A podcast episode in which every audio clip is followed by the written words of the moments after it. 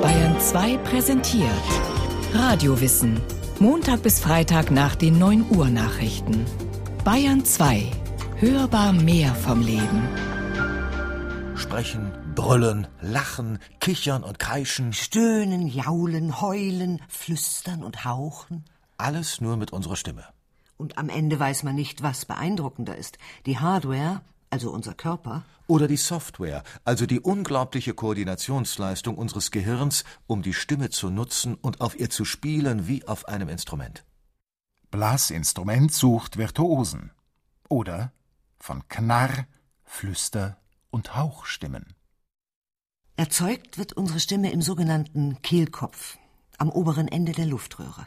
Und dieser Kehlkopf ist ein wahres Multitalent. Er ist Türsteher, der bestimmt, was rein und was rausgeht. Und er ist Tonangeber, also unser Stimmorgan erläutert Bernhard Richter, Professor für Musikermedizin und Stimmbildung an der Uni Freiburg. Das ist so, der Kehlkopf ist an der Schnittstelle zwischen dem Atemweg und zwischen der Schluckstraße. Das heißt, eigentlich ist der Kehlkopf ursprünglich dafür gebaut worden, dass der Atemweg vor irgendwelchen Fremdkörpern geschützt wird. Deswegen hat er einen Verschlussmechanismus und dieser Verschlussmechanismus kann jetzt sehr variabel eingesetzt werden und beim Verschließen kann auch gleichzeitig ein Ton durch die Luft, die durch die Lunge kommt, im Kehlkopf produziert werden. Die Luft aus der Lunge drückt dabei von unten auf die sogenannte Glottis, auf eine Art Düse bzw. Stimmritze. Sie wird durch den Luftdruck geöffnet und die beiden Stimmlippen, umgangssprachlich auch einfach als Stimmbänder bezeichnet, fangen an zu schwingen. Ein Ton entsteht. Die Stimmlippen hängen dabei an beweglichen Stellknorpeln, quasi an Gelenken und können so reguliert werden. Bernhard Richter der einzigartige Bau besteht jetzt hauptsächlich darin, dass dieser primäre Ton, der da gebildet wird im Kehlkopf, der sogenannte primäre Kehlkopfklang, dann durch den Rachenraum, durch den Mundraum, durch die Zunge und durch die Lippen und so weiter erst in den eigentlichen Stimmklang geformt wird. Wir sind ja auch in der Lage, sehr viele Sachen zu imitieren. Zum Beispiel können wir ganz tief sprechen und wir können ganz rau sprechen und wir können ganz hoch sprechen. Also mit allen möglichen Mitteln sind wir in unserem Kehlkopf ausgestattet, die wir, je nachdem, wie schauspielerisch wir drauf sind, letztendlich dann verwenden können. Wir können unsere Stimme also wie ein virtuoses Blasinstrument bedienen, eine Trompete oder ein Horn, und ihr unsere ganz persönliche Note verleihen. Sprich, wir haben nicht einfach eine Stimme, die eben klingt, wie sie klingt, nein, wir können unsere Stimme gezielt variieren. Schon mit den Stimmbändern selbst können wir sehr viel mehr machen, als nur hoch oder tief zu sprechen. Ich kann zum Beispiel die Stimme knarrig machen. Es klingt dann zum Beispiel so, wenn ich das jetzt im Extremfall mache. Hartwig Eckert, Professor für Stimm- und Sprachforschung an der Universität Flensburg. Und das bewirke ich dadurch, dass ich nur den vorderen Teil der beweglichen Stimmbänder zum Schwingen bringe und den hinteren, den knorpeligen Teil gar nicht. Das heißt, die Stimmbänder sind nur vorne geöffnet. Ich habe wenig Spannung in den Stimmbändern und die Öffnungsphase ist extrem kurz.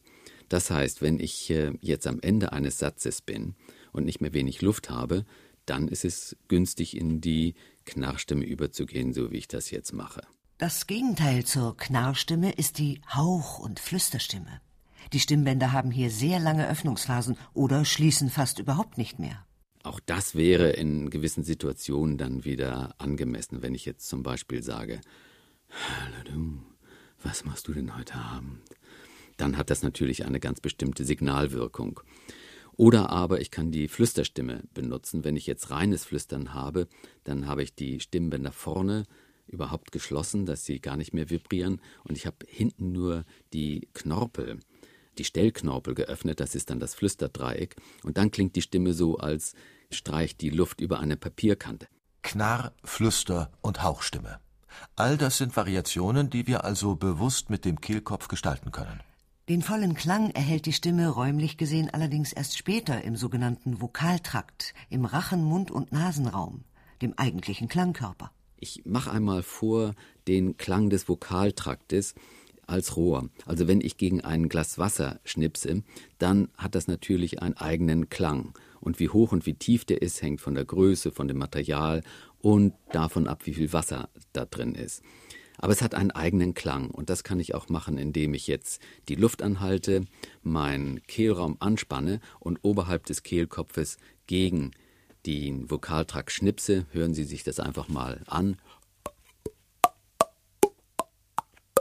Sie merken, dass ich auch durch die Lippenstellung, indem ich sie vorstülpe oder spreize, die Länge des Vokaltrakts äh, verändern kann, auch dadurch, dass ich den Kehlkopf senke oder hebe und dadurch haben wir eben die unterschiedlichen Tonhöhen.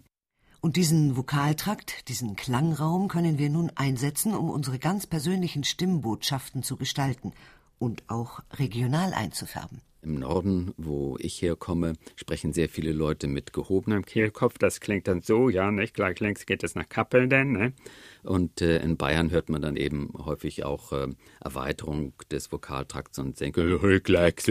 Und dann klingt die Stimme völlig anders. Das ist zum Teil mundartlich bedingt, zum Teil ist es einfach Gewohnheit des Sprechers. Aber es macht eben für den Stimmklang einen unglaublich großen Unterschied die Verwandlung oder vom Urschrei zum Greisen Diskant.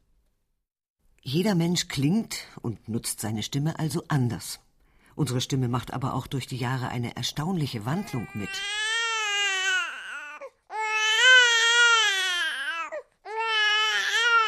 Vom ersten Schrei nach der Geburt bis ins hohe Alter ändert sich nicht nur die Hard-, sondern auch die Software. Dabei gelingt uns als Babys noch vieles mühelos leicht, was wir uns später erst wieder mühsam antrainieren müssen. Bernhard Richter das Baby hat eine ideale Koordination zwischen Atmung und Stimmgebung. Letztendlich macht das Baby das sehr ökonomisch. Das Baby hat aber auch andere Ansatzräume in der Weise, dass der Kehlkopf vom Baby oben steht. Das Baby muss ja gleichzeitig saugen und atmen können. Und das macht es dadurch, dass der Kehlkopf so weit oben steht, dass die Milch, obwohl es gleichzeitig atmet, rechts und links am Kehlkopf vorbeifließen kann. Das Kind hat ideale Verhältnisse, weil es sehr stark die Bauchatmung bevorzugt. Das Kind ist noch nicht durch mangelnde Körperbewegung letztendlich nicht deformiert. Es kommt also praktisch erstmal gut auf die Welt. Wenn wir uns entsprechend bewegen, zum Beispiel auch körperliche Bewegung ist für die Stimmgebung ganz, ganz und die stimmliche Entwicklung ganz entscheidend. Wenn wir den Körper überhaupt schulen, wenn wir die entsprechenden Muskel ausbilden, dann bildet sich die Stimme eigentlich parallel dazu positiv aus. Und wenn das unterbleibt, dann verkümmern die Stimmen. Das ist ganz klar. Die Entwicklung unserer Stimme vom Baby zum Erwachsenen. Die läuft übrigens interessanterweise genauso ab wie jene Entwicklung, die unsere Vorfahren im Lauf der Evolution in Jahrmillionen durchgemacht haben, um ihre Stimme immer besser für das Sprechen zu rüsten. Hartwig Eckert? Das ist dadurch gestehen, dass der Kehlkopf bei der Entwicklung der Menschheit immer weiter nach unten gewandert ist. Also bei den Menschenaffen, unseren nächsten Verwandten, ist der Kehlkopf sehr viel weiter oben. Und je weiter der Kehlkopf unten ist, desto mehr kann ich den Klang darüber variieren, also im Vokaltrakt, das heißt im Rachenraum, im Mundraum und im Nasenraum. Und deshalb haben wir ein wesentlich breiteres Stimmspektrum als die Menschenaffen. Und diese evolutionäre Entwicklung wird im Menschen von dem Baby bis hin zum Erwachsenen dann praktisch wiederholt. Das heißt, bei Babys ist der Kehlkopf noch sehr hoch und außerdem sind die Stimmbänder drei Millimeter lang. Wenn Sie das vergleichen mit einem ausgewachsenen Mann mit einem Bass, 23 Millimeter ist also ein unglaublicher Unterschied. Dokumentiert hat diesen Unterschied der Physiker Stefan Scheller in einem interessanten Selbstversuch. Jahr für Jahr hat er seine Stimme aufgenommen. Das Ergebnis kann man im Internet bestaunen. Die erste Aufnahme entstand, als er 13 war. Januar 84, das Pferd frisst keinen Gurkensalat. September 84, das Pferd frisst keinen Gurkensalat. November 1984, das Pferd frisst keinen Gurkensalat. Weihnachten 1984, das Pferd frisst keinen Gurkensalat. November 1996, das Pferd frisst immer noch keinen Gurkensalat. Innerhalb von zwölf Jahren ist Erstaunliches passiert. Stefan Scheller ist nicht nur um mehr als 30 Zentimeter gewachsen, auch seine Tonlage ist von 270 auf 118 Hertz gesunken. Eine rasante Entwicklung, die wir so oder so ähnlich alle durchmachen. Den Stimmbruch. Bernhard Richter? Es ist so, dass durch die Sexualhormone vermittelt ähm, es zu einem überschießenden Wachstum plötzlich kommt, äh, der Wachstumsschub des ganzen Körpers, aber auch des Kehlkopfs. Besonders deutlich ist es bei den Jungs.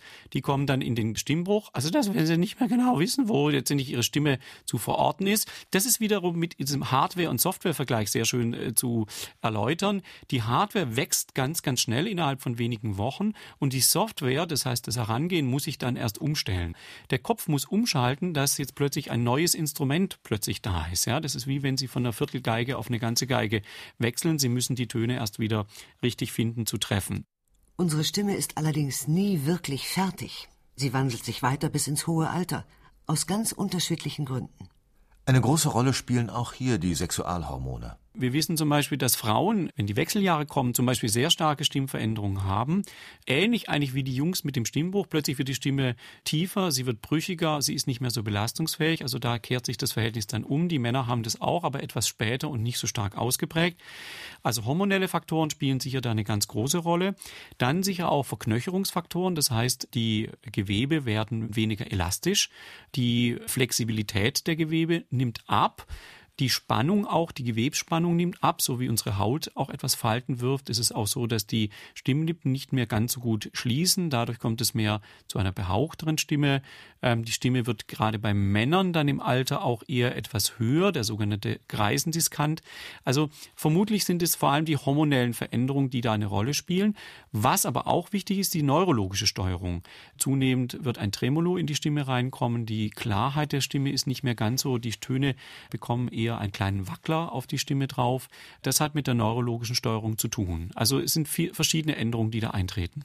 Warum wir Menschen nun überhaupt ein derart effizientes Stimmorgan mit vielen Werkzeugen zur Feinjustierung entwickelt haben, darüber wird viel spekuliert. Es hat wohl vor allem mit einer entscheidenden Erfahrung zu tun. Kommunikation rettet Leben.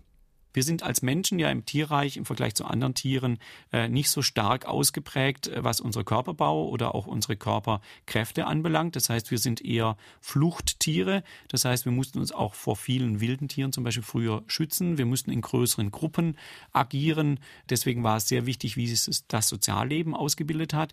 Und das scheint sehr stark mit der stimmlichen Entwicklung zusammenzuhängen.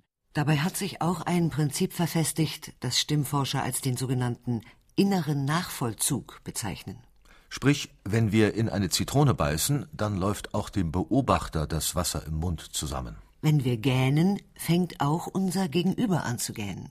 Und wenn uns ein Kloß im Hals stecken bleibt, fängt auch der Zuhörer an, sich zu räuspern. Und das liegt natürlich daran, dass die Stimme oder dieser ganze Vokaltrakt, die Anatomie des äh, Sprechens ursprünglich in der Evolution entwickelt worden ist für ganz andere Zwecke, nämlich für lebenswichtige Dinge wie Atmen und Nahrungsaufnahme. Und da gab es keinen Beipackzettel, der die Neandertaler oder unsere Vorfahren davor warnte, atme das nicht ein, isst den Pilz nicht, isst das Fleisch nicht, sondern es musste uns im wahrsten Sinne des Wortes die Kehle zuschnüren, das also Laute wie Rock, ja, auch die anderen warnten und das war Kommunikation und deshalb war dieser innere Nachvollzug wenn es dem die Kehle zuschnürt, dann sollte es das bei mir auch auslösen, sonst vergifte ich mich auch, war lebenswichtig. Und das ist, sind natürlich auch wunderbare Signale in der Kommunikation. Und wenn sie situationsgerecht eingesetzt werden, dann sind sie eine enorme Hilfe. Unsere Stimme wurde so zu einer effektiven Waffe, einem wertvollen Instrument, das allerdings verkümmert, wenn wir es nicht trainieren und pflegen. Fitnesstraining für die Stimme oder von Erotik und Weichmachern. Hartwig Eckert ist Stimmforscher, quasi ein Fitnessberater für verbale und vokale Kommunikation. Er hilft Menschen besser zu verstehen, was wir sagen und wie wir es sagen und wie beides miteinander zusammenhängt. Erstaunt stellt er dabei immer wieder Folgendes fest. Dass auf keinem Gebiet der menschlichen Kommunikation oder überhaupt der menschlichen Psyche Fremdbild und Selbstbild weiter auseinanderklaffen als auf dem der Stimme. Also wir wissen alle, wie wir aussehen. Wir gucken jeden Tag nochmal in den Spiegel. Aber wer geht zum Beispiel, bevor er ins Büro geht, nochmal ans Mikrofon und fragt sich, kann ich mit der Stimme heute überhaupt das wichtige Gespräch führen? Oder wer macht Stimmtraining? Denn wir können die Stimme in sehr vielen Weisen variieren. Dazu muss man zunächst die entspannte Basis finden, eine Grundstellung, von der aus wir dann variieren. Eine Grundstellung, die zunächst weder angestrengt hoch noch angestrengt tief klingt. Ich mache das mal vor. Wenn ich jetzt ganz entspannt spreche, dann bin ich jetzt in meiner mittleren Sprechstimmlage. Und wenn die Leute in der mittleren Sprechstimmlage sprechen und einen gesunden Stimmapparat haben, dann werden sie von allen als völlig normal und angenehm empfunden. Erst wenn sie aus irgendeinem Grunde da rausgehen, und zwar dauerhaft, dann empfinden wir das als unangenehm. Also wenn jemand ständig eine angespannte Stimme hat, dann können wir das nach einer gewissen Weile nicht mehr ertragen, weil wir sagen, warum macht er das so? Für einen Augenblick zur Betonung ist das völlig in Ordnung, da kann ich auch lauter werden. Aber wenn ich es ständig mache, dann ist das negativ. Ein Abo für derart gereizt dauererhöhte Stimmlagen hatten zum Beispiel die Nazis. Ein einpeitschender Ton, der zum Dauersingsang wird und nur noch aus nervigen Ausrufezeichen besteht. Wer Deutschland mag uns kritisieren. Wer eine Internationale anbietet, kann uns nicht kritisieren. Ähnlich das Geschmetter in der Wochenschau während des Zweiten Weltkriegs. Der Führer empfängt in seinem Hauptquartier den Reichsjugendführer Axmann mit einer Abordnung von 20 Hitlerjungen, die sich bei der Verteidigung ihrer Heimat besonders Einige Jahre später dann die Nachrichten der ARD. Was für ein Kontrast. Der Machtkampf zwischen den größten Palästinenserorganisationen hält an. Kämpfer der Fatah stürmten im Westjordanland Einrichtungen der radikal-islamischen Hamas. Oder hier die womöglich erotischste Stimme Deutschlands, Susi Müller die legendäre Herzblatt-Zusammenfassungsstimme aus dem Off. So, lieber Kandidat, wer soll denn nun dein Herzblatt sein? Susis Markenzeichen? Tja, lieber Kandidat, nun musst du dich entscheiden. Super entspannte, relativ tiefe Sprechstimme mit einem hohen Hauch- und Flüsteranteil, der sofort für Nähe und Vertraulichkeit sorgt. Susi hat also nicht nur eine sehr angenehme Grundstimme mitbekommen, sie setzt sie auch ganz gezielt ein. Und das ist entscheidend. Nicht nur für Medienmenschen in Radio und Fernsehen, auch für Otto Normalverbraucher im ganz normalen Alltag. Es klappt allerdings nicht immer. Gleichklang statt Variation in Sachen Intonation und Artikulation schafft es regelmäßig ganz nach oben in die Top Ten der häufigsten Kommunikationsfehler. Ganz schlecht kommt auch Folgendes, zum Beispiel bei klassischen Vorstellungsrunden und Einstellungsgesprächen. Wir steigen viel zu hoch ein und intonieren dann auch noch aufsteigend. Ich mache Ihnen mal vor, was ich äh, damit meine. Also, mein Name ist Hartwig Eckert, ich bin Sprechwissenschaftler und ich arbeite an der Universität Flensburg und ich arbeite bei einer Human Resources Firma und das machen sehr viele Leute am Anfang, bis sie sich beruhigt haben. Aber dann sind schon die Weichen gestellt, dann haben wir schon einen Eindruck von ihnen. Die aufsteigende Intonation hat die fatale Wirkung, dass äh, wir den Zuhörer in die Zukunft leiten. Das heißt immer, was ich jetzt sage, ist noch nicht so wichtig, das brauchen Sie sich noch nicht zu merken und das Wichtige kommt ja erst später. Das heißt, ich synchronisiere nicht meine Sprechzeit und die Erwartung des Hörers. Der Hörer wartet die ganze Zeit, ah, das Wichtige kommt noch. Ein anderer gern gemachter Fehler, vor allem wenn wir uns nicht wohlfühlen, wir schießen uns selbst ab durch sogenannte Sprechlacher und Weichmacher aller Art. Also wenn ich zum Beispiel bei der Post in einer Schlange stehe, dann äh, könnte ich sagen, ich war eigentlich vor Ihnen dran. Nicht? Das ist aber keine Aufforderung für den Betreffenden, wieder nach hinten zu gehen, sondern ich will es einmal gesagt haben, aber ich klage die Konsequenzen nicht ein. Das ist eine ganz andere Aussage als ähm, ich war vor Ihnen daran. Und das ist eine Aufforderung mit der Stimme ohne Weichmacher, ohne Sprechlacher zu sagen, bitte stellen Sie sich hinten an. Ich war vor Ihnen dran. Moden und Trends oder von Goldfischen und Kulturgräben. Was wir als angenehm und angemessen empfinden, ist immer auch eine Frage des aktuellen Geschmacks. Und der kann sich ändern. Hartmut Eckert stellt zum Beispiel fest, Nasalität, früher reserviert für Arroganz und Erotik, wird auf einmal zum Standard. Was ich damit meine mit äh, Nasalität ist, wenn mir jemand sagt, du hast du schon von Sven und Nadine gehört, kennen sich erst seit gestern und haben schon ein Doppelzimmer gebucht, dass ich dann sage, aha, nicht? Und das wäre dann Nasalität mit diesem erotischen Unterton. Und jetzt stelle ich fest, dass sehr viele Leute als ihre Sprechgewohnheit Nasalität haben. Ja? Sie hören jetzt den Verkehrsbericht von Baden-Württemberg und das hat sich geändert, das gab es früher nicht. Auch der Unterschied zwischen Männern und Frauen, was als besonders männlich und was als besonders weiblich gilt, hat sich gerade in den letzten Jahren stark geändert, stellt Bernhard Richter fest. Wenn Sie alte Filme hören, zum Beispiel aus den 50er Jahren, und dort sich Frauen anhören, Romy Schneider oder irgendjemand in den Sissi-Filmen, dann haben sie eine mädchenhaft hohe Stimme. Aber ich will ja gar nicht Kaiserin werden. Ich denke gar nicht daran, ein anderes Leben zu führen als bisher. Während heute die Frauen wesentlich tiefer sprechen, eigentlich sehr, sehr männlich sprechen. Also es gibt die biologisch determinierten Unterschiede, aber es gibt eben auch kulturelle Unterschiede oder Angleichversuche, je nachdem, in welchem kulturellen Kontext man sich bewegt. Und da kollidieren nicht erst West und Ost, Chinesen und Europäer? Nein, es gibt auch deutsche Spezialitäten, die außer uns niemand sonst versteht. Zum Beispiel eine spezielle Kombination aus Wortwahl und Lippenrundung. Wenn ich zum Beispiel gefragt werde, hast du Lust heute äh, mit ins Kino zu gehen? Und ich so, ja, du doch, hm, vielleicht, nicht? Wo wollt ihr denn hin? Dann heißt das, ich bin nicht begeistert, aber okay, wenn das die Meinung der Gruppe ist, dann komme ich mit. Das Witzige daran ist, dass die meisten Menschen das für, oder die meisten Deutschen das für ein typisch menschliches Phänomen halten und meinen, das müsste dann wie Lachen und Räuspern und Husten auf der ganzen Welt gleich sein. Aber die Amerikaner zum Beispiel haben äh, dieses Signal der Lippenrundung nicht. Und ich finde es immer sehr amüsant, wenn äh, meine amerikanischen Studenten dann mich fragen, wenn sie hier zu Besuch sind, was ist eigentlich los mit den Deutschen, wenn die auf einmal eine Minute lang aussehen wie ein Goldfisch und auch klingen wie ein Goldfisch mit dieser Lippenrundung? Und dann erkläre ich ihnen das, wenn sie zum Beispiel gesagt haben, shall we go for lunch, die, die Amerikaner, und ähm, sie schlagen dann eine Frittenbude vor, dass die Deutschen dann sagen, yes, Fish and Chips is okay.